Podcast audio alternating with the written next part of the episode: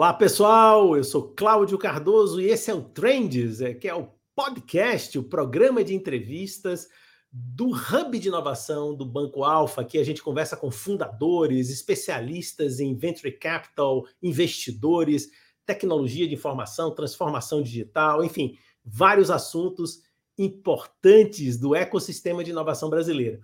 Hoje eu tenho o prazer de conversar com Lucas Abreu. Lucas Abreu, ele é administrador pela Fundação Getúlio Vargas, ele é Venture Capital Associate na Astela. Astela é um dos principais fundos de investimento de venture capital da América Latina. Ele é escritor da Abreu Newsletter e fellow do Blitz Calling Ventures.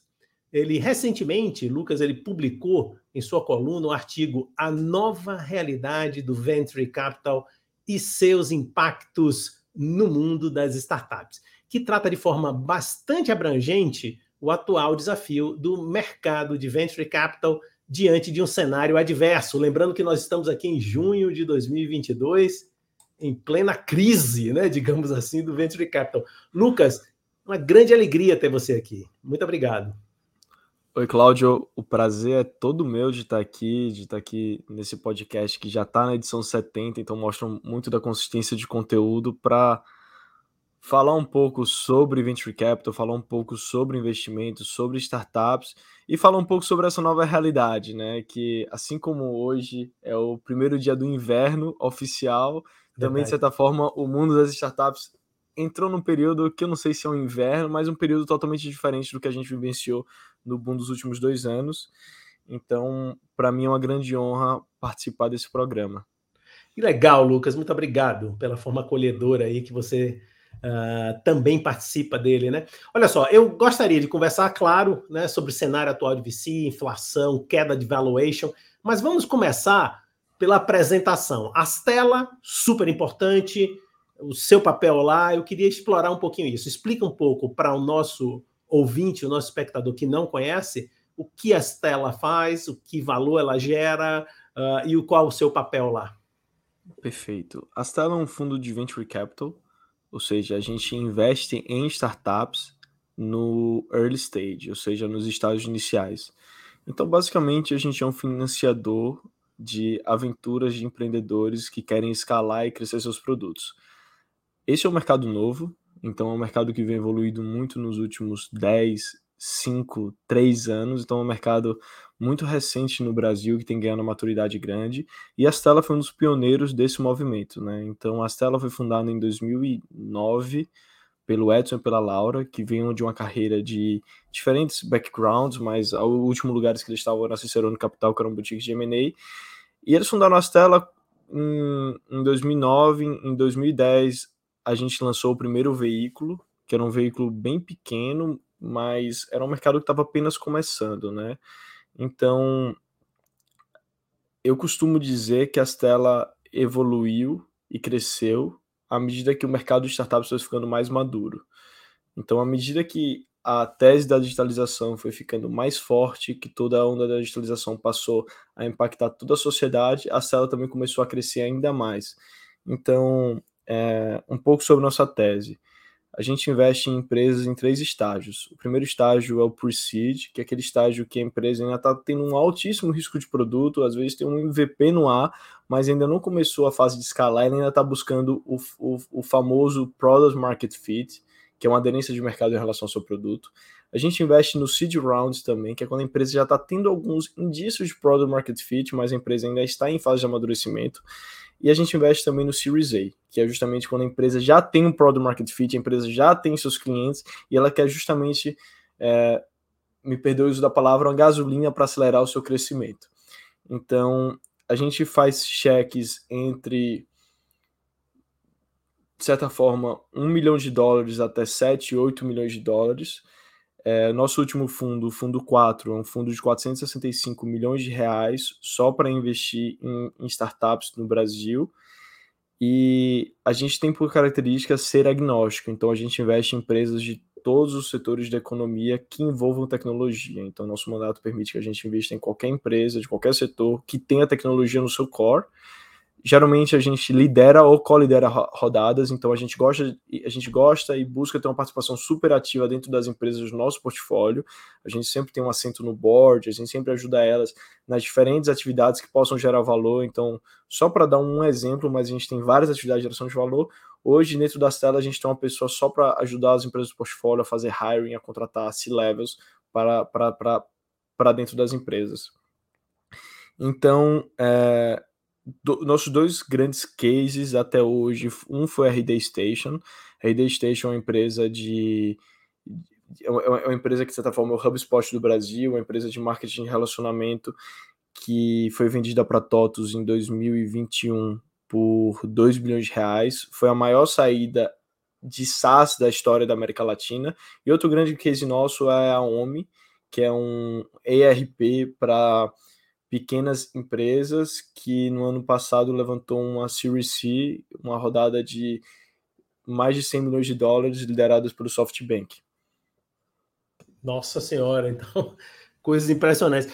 É, em, em, seguida, dentro de mais dois ou três programas, nós temos um, confirmado o, exatamente o diretor de marketing, se eu não me engano, da RD Station. Eu posso confirmar aqui no caminho da, do, do papo. É, que incrível. Uh, é uma, uma, coisa incrível. Agora, me fale um pouco, e, e, o que é que você faz lá? Você é um analista de aplicação desses recursos? É, eu queria até fazer um comentário, me permita, que é o seguinte: exemplo, a Astela faz parte de uma história de amadurecimento vital para o, ecossistema brasileiro de inovação, que antes estava ancorado, talvez pela nossa tradição brasileira de Estado grande, etc., em fundos estatais, em fundos. Né? Quer dizer, vocês eh, eh, nascem, surgem e se desenvolvem naquilo que a gente pode chamar estritamente de realmente capital de risco, ou seja, arriscar dinheiro em coisas que vão se desenvolver. Me permita esse comentário. Agora, voltando qual a sua função exatamente lá? Você é um observador? Você é um cara que decide onde bota o dinheiro? O que é que você faz exatamente? Explica para gente. Hoje, o meu principal papel dentro da Stella, com um associate, é participar justamente dos processos de investimento, né? Então, acho que a grande parte do meu tempo é vinculado a, primeiro, ter conversas com empreendedores, primeiras, segundas, terceiras conversas com empreendedores que estão buscando investimentos, até a parte justamente da análise, então de entender se, se essa oportunidade tem sinergia com o que a gente busca com Mastela e fazer uma análise justamente do potencial desse negócio, das alavancas de valor desse negócio, do, do, do, do, do, investimento em si. Então, hoje, essa é a minha principal função, é justamente análise de investimento, mas em paralelo a isso, também tem outros blocos de atividades que a gente, que faz parte de um Venture Capital, também trabalha. Uma delas é o suporte de portfólio, então a gente busca ser um fundo hands-on, de alguma forma a gente busca ter, a gente acaba tendo contato e ajudando os founders do nosso portfólio com diferentes atividades. Então a gente sempre um dos sócios vai ser um board member de alguma das empresas que a gente acaba investindo e o meu papel como associate, de certa forma, é dar esse auxílio ao sócio ou ajudar as empresas do portfólio quando estiverem fundraising ou outras atividades também. E tem um quê de trabalho também, de certa forma, vinculado à burocracia e à diligência que é necessária por a gente ser uma instituição de investimento, né? Então, por a gente ser uma instituição, a gente reporta para, por exemplo, para a Ambima e a gente é demandado uma série de atividades que envolvem a burocracia, o controle da, dos nossos recursos. Claro, perfeito. Excelente, Lucas. Eu acho que estamos bem situados. Vamos, vamos ver o, o, o, seu artigo. O que, que me chamou a atenção quando eu li o artigo? Né? Deixa eu me lembrar aqui: a nova realidade do, do Venture Capital e seus impactos no mundo das startups. Nós estamos nesse momento de crise mundial, né? inflação, valuation em queda, enfim, só se fala nisso. E eu vi várias matérias e várias abordagens, assim, de certo modo, pessimistas, ou praticamente, eu não sei nem se é pessimismo, mas simplesmente reportando: olha, olha o que está acontecendo. Você foi além desse artigo. Para mim, você trouxe uma reflexão pautada numa visão histórica, embora você seja um cara muito jovem, mas olhando, peraí, deixa eu ver o que é que aconteceu no passado, o que é que, que oportunidades tem aí, enfim, eu acho que você trouxe uma, uma visão muito equilibrada, sensata e, e com de, de olho na oportunidade. Conta para gente sobre o seu artigo, mais eu diria, né? Me fala do, do cenário atual de VC. Boa, primeiro, obrigado pelas palavras. assim, é, eu confesso que esse não foi um, um, não foi um artigo que eu resolvi fazer em uma semana. Foi um artigo que foi maturando ao longo do tempo, né? Uhum. E, e de certa forma eu ficava, fiquei um pouco impressionado que o mercado de venture capital como um todo na América Latina vinha falando pouco sobre uma tendência global que estava acontecendo e de certa forma essa onda viria para o Brasil. Então, é, eu confesso que eu me senti perdido por um tempo e foi, e foi em busca disso que é, é, essa foi a raiz desse artigo, foi mais ou menos uma busca sobre eu, Lucas, ter a minha própria opinião pessoal, minha própria perspectiva sobre como toda mudança macroeconômica e sistêmica vai afetar o mercado das startups e vai afetar o, o, o dia a dia do venture capital, das empresas em si, né? Então, esse artigo foi quase que uma busca. Hum, eu passei mais de um mês escrevendo e conversando com diferentes pessoas, conversando com as melhores pessoas do mercado, não só de venture capital, mas investidores públicos de tecnologia, investidores públicos de outras classes de ativos, economistas, empreendedores, e resultou justamente nesse embasamento, nessa ideia sobre o, nessa hipótese sobre o que a gente está passando, né? É,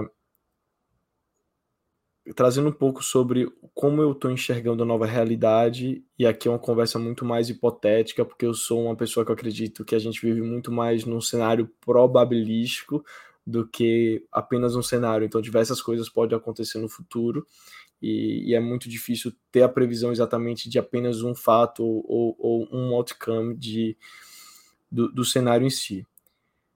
É, se em, em novembro de 2021 as empresas de tecnologia que são listadas nas bolsas de valores, principalmente americanas, começaram a cair vertiginosamente o seu valor.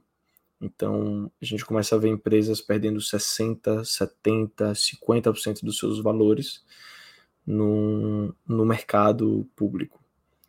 E com isso, o que acontece é que essas empresas muitas vezes são avaliadas pelo múltiplo de receita.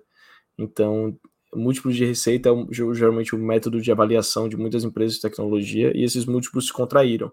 O que antes era um múltiplo de 15 vezes foi para 7, foi para 5, foi para 6. E nos últimos, justamente no pós-Covid, a gente teve um, um movimento de que a gente as empresas de tecnologia, justamente devido a toda a onda da digitalização, elas atingiram a sua máxima histórica, como há muito tempo não se havia visto. Então, as empresas tinham valores simplesmente exorbitantes e muito altos. Então, elas bateram todos os recordes históricos de, de, de valor de mercado. E muito isso foi impulsionado pela pela expansão monetária que a gente viu no mundo nos últimos anos. Bom, essa foi a raiz causa. E em, em, em novembro de 2016, em novembro de 21, em novembro de 21 a gente começou a ver uma queda vertiginosa justamente do Uma pergunta, Claudio, posso retomar essa parte? Não sei como claro, é que é. por favor, retome quanto você quiser. Porque, na verdade, eu queria fazer uma, uma, hum uma, uma reflexão, a gente dá uma, a gente corta aqui tranquilamente. Então, Boa. eu vou aproveitar e fazer uma, uma pontuação, porque começa, retoma por mim, é, fazendo uma pontuação. Então, é, é, é, vou lá. Lucas, se você me permite uma, uma interrupçãozinha aqui, nossa, o, é, essa reflexão que você está trazendo está dizendo o seguinte: quer dizer, é, o próprio movimento de de ajuste do, do, dos valores veio antes desse, desse episódio que a gente está vivendo hoje de uh, inflação declarada e queda no valuation. Ou seja, já havia, uh, dentro dessa tese que você está falando, ou eu entendi mal, já um ajuste a uma supervalorização que vinha de antes, já estava começando a haver desde novembro uh, do ano passado. Ou, ou essa coisa já é esse mesmo movimento, faz parte desse mesmo movimento inflacionário e de poucos recursos circulantes, né? tem menos dinheiro para capital de risco no mundo. o, o mercado de investimento é moldado a expectativas. Então, o valor de uma empresa está no seu futuro ou em como a gente espera que vai ser o futuro dos fluxos de caixas dessa mesma empresa. Então, Sim. é justamente na previsão, na previsão de lucro dessas mesmas.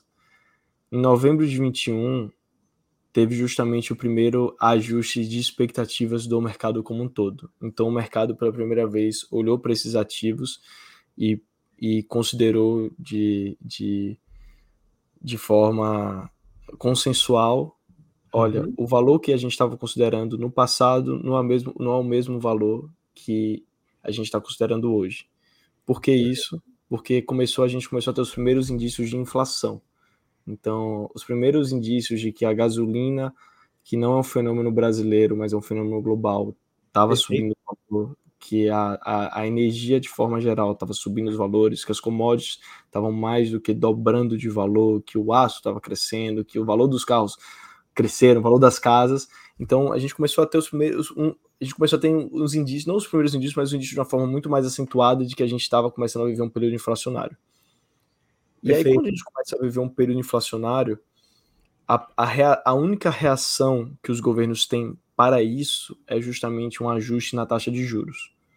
Então, eles aumentam a taxa de juros, que é a taxa básica da economia, que vai aumentar o custo de capital, que por fim tem como consequência diminuir o número de empréstimos dentro da economia, diminuir o número de investimentos, as pessoas preferem investir em poupança, investir em ativos de renda fixa.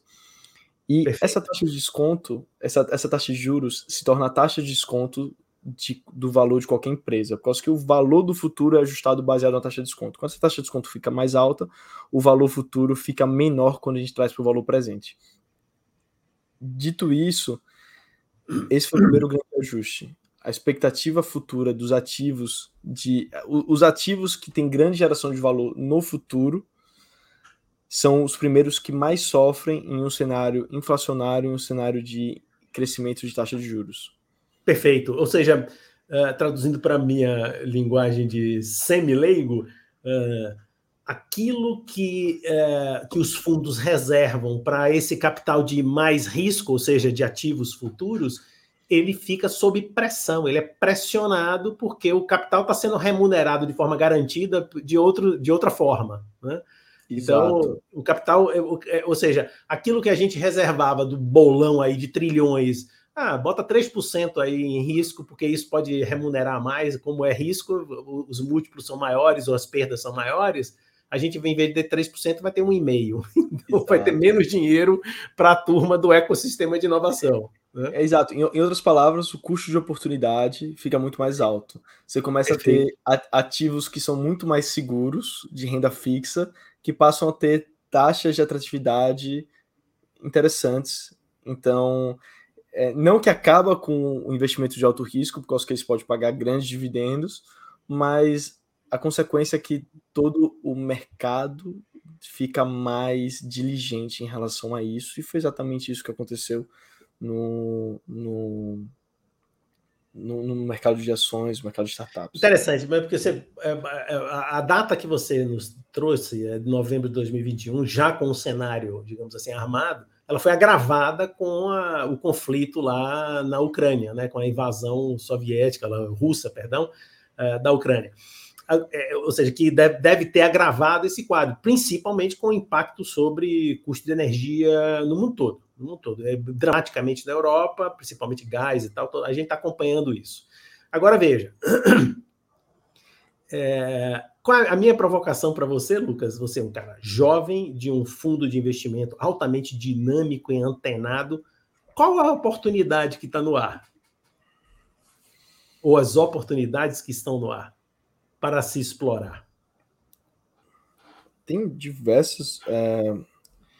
Acho que o, o, o primeiro ponto que é interessante citar é que são justamente nesses momentos de mercado que grandes empresas, muitas vezes as grandes empresas são criadas, ou pelo menos elas são desenvolvidas. Então, quando a gente olha é, a crise de 2008, ela teve como consequência uma, algumas empresas surgiram a partir dela, como o Uber, o Airbnb, dentre outras plataformas digitais.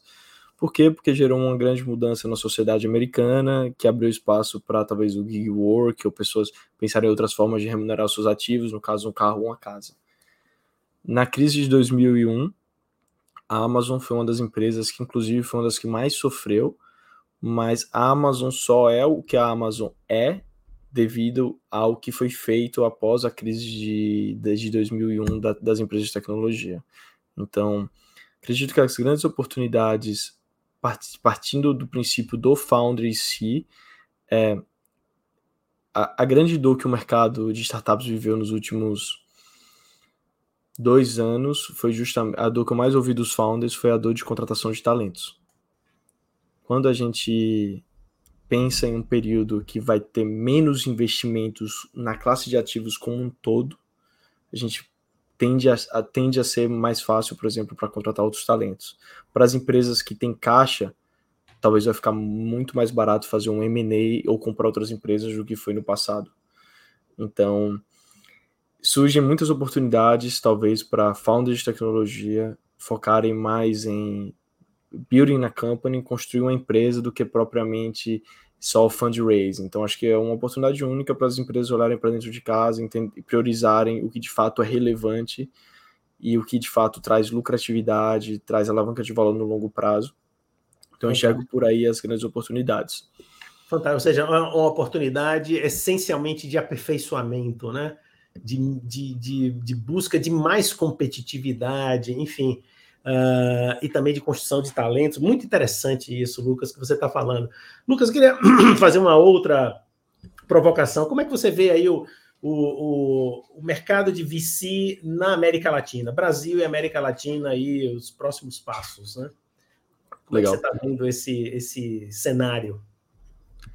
É, o mercado de VC na América Latina vem vem se amadurecendo muito nos últimos anos, né? Então, quando eu entrei nesse mercado, era 2017, o volume total de investimentos foi da, da indústria como um todo era algo em torno de um bilhão de dólares.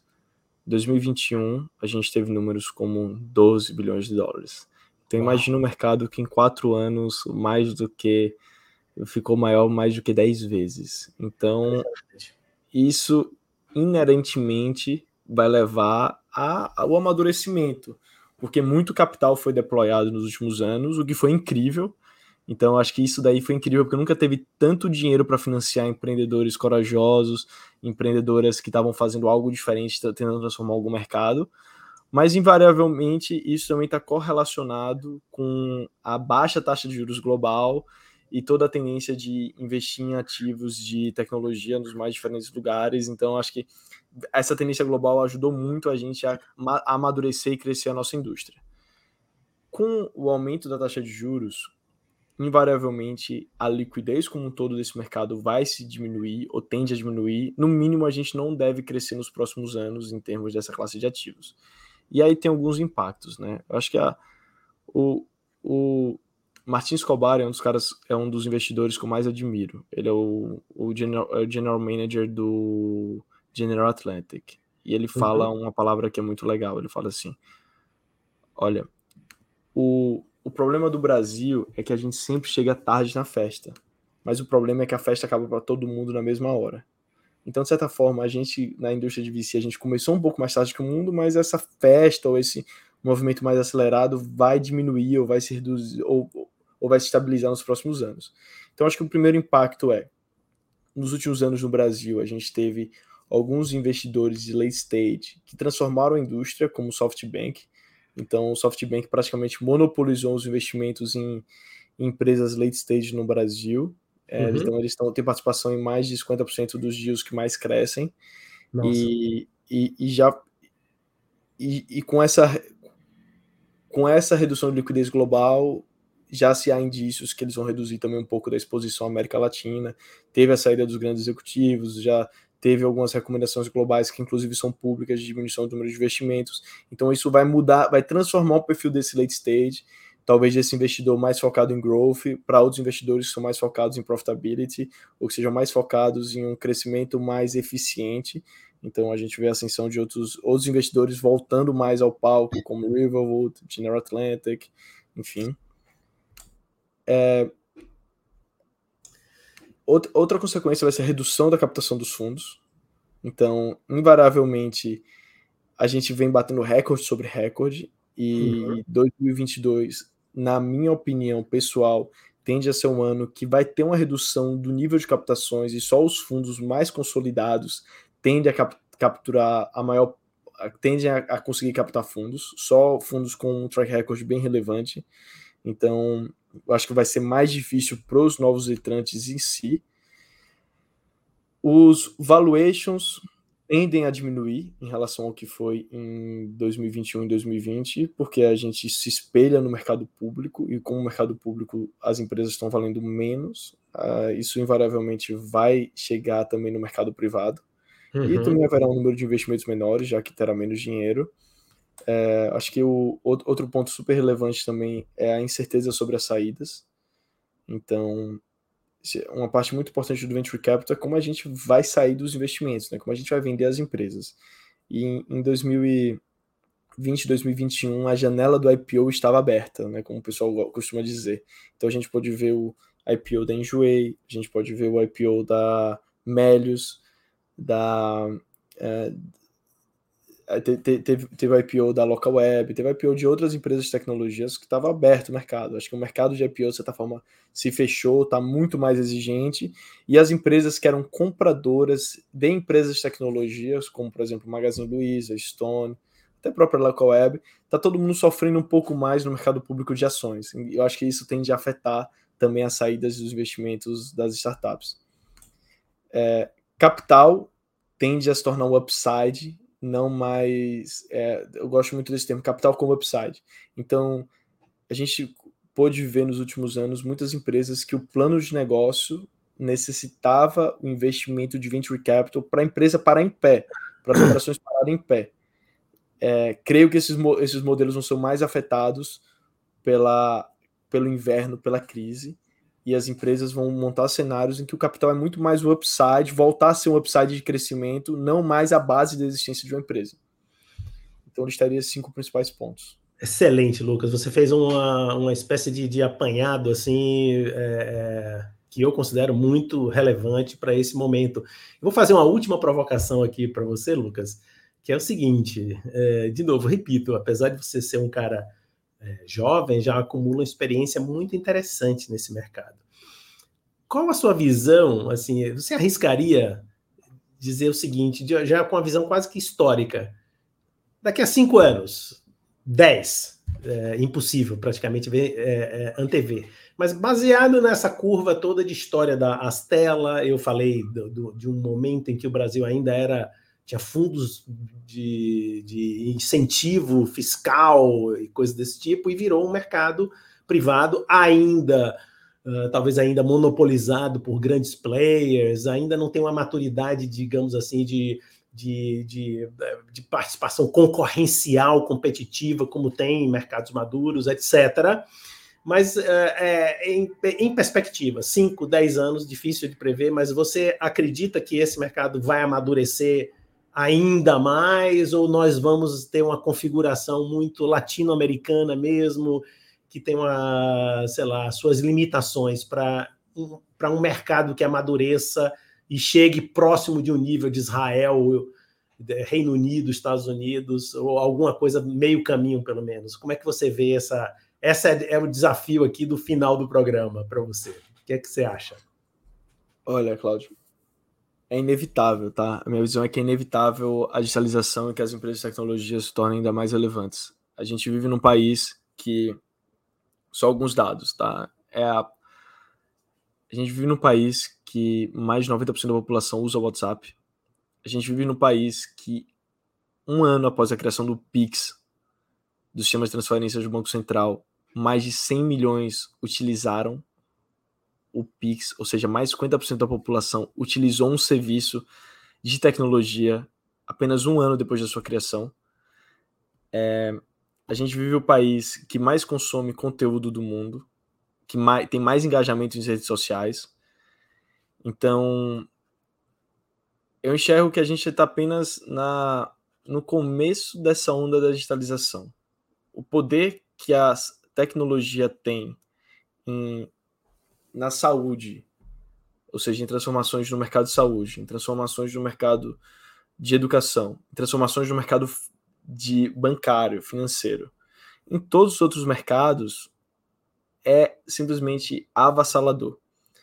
E o Brasil, a América Latina em si, já se provou um grande consumidor desse mercado. Se a gente olhar até a nossa pirâmide demográfica, a gente vê que a gente tem um número relevante de jovens na sociedade. Não que os mais velhos não sejam consumidores, porque eles são consumidores também no Brasil. Mas eu enxergo que a gente está apenas no começo. Então, se a gente olhar um mercado como um B2B market, transações entre empresas. Se a gente for ver no Brasil, apenas 1% dessas transações estão digitalizadas hoje. Se a gente for olhar nos Estados Unidos, é 14%. Se a gente for olhar no Japão, é 31%. Então, em qualquer setor que eu olho, como investidor, eu só enxergo oportunidades que a médio prazo, estruturalmente, sistemicamente, a gente tem evoluído muito e que as startups simplesmente vão ter um espaço para conquistar, para surfar, que é grandioso. Então, até, até, até no final do texto, quando eu escrevi, eu até coloquei assim: não é que essa nova realidade é ruim ou é boa. É, é só a nova realidade, mas assim, a onda da digitalização é tão mais forte do que isso, é tão inevitável, que isso vai acontecer independente dos desafios que vão vir ao longo do caminho. Eu acho que se a gente pensar em termos de para onde o barco está apontando, é, é, em to, é, em, é em prol da tecnologia e todas as empresas vão ainda aumentar ainda mais seus investimentos na digitalização. Então, é, eu, eu, eu sou super otimista nesse sentido, sou super otimista de que grande parte dessa digitalização vai vir através das startups, vão vir através de empreendedores e empreendedoras, e que o Brasil é um dos, um dos melhores, assim, acho que empreendedorismo está diretamente correlacionado com problemas, e infelizmente o nosso país é cheio deles. Então, é, eu, eu acho que a gente aqui tem um solo muito fértil para. Para esse tipo de investimento, né? Exato. Muito bacana. Lucas, olha, muito obrigado pela sua participação. Você esclareceu demais o que nós estamos vivendo. É, nós estamos gravando em junho de 2022, o programa vai ao ar em julho, em breve, mas é, eu acho que você trouxe um cenário assim bastante rico e esclarecedor. Muito obrigado. Sucesso para você e sucesso nas telas. Muito obrigado, Cláudio. Para mim foi um prazer, uma honra. É, obrigado aos ouvintes e um bom dia a todos. Chegamos ao final de mais um Collab Trends. Hoje eu conversei com o Lucas Abreu, que é Venture Capital Associate na Astela Investimentos. Bom, então você já sabe, se inscreva nos nossos canais, nos acompanhe no Spotify e no YouTube, nos canais do Alfa. E até a próxima!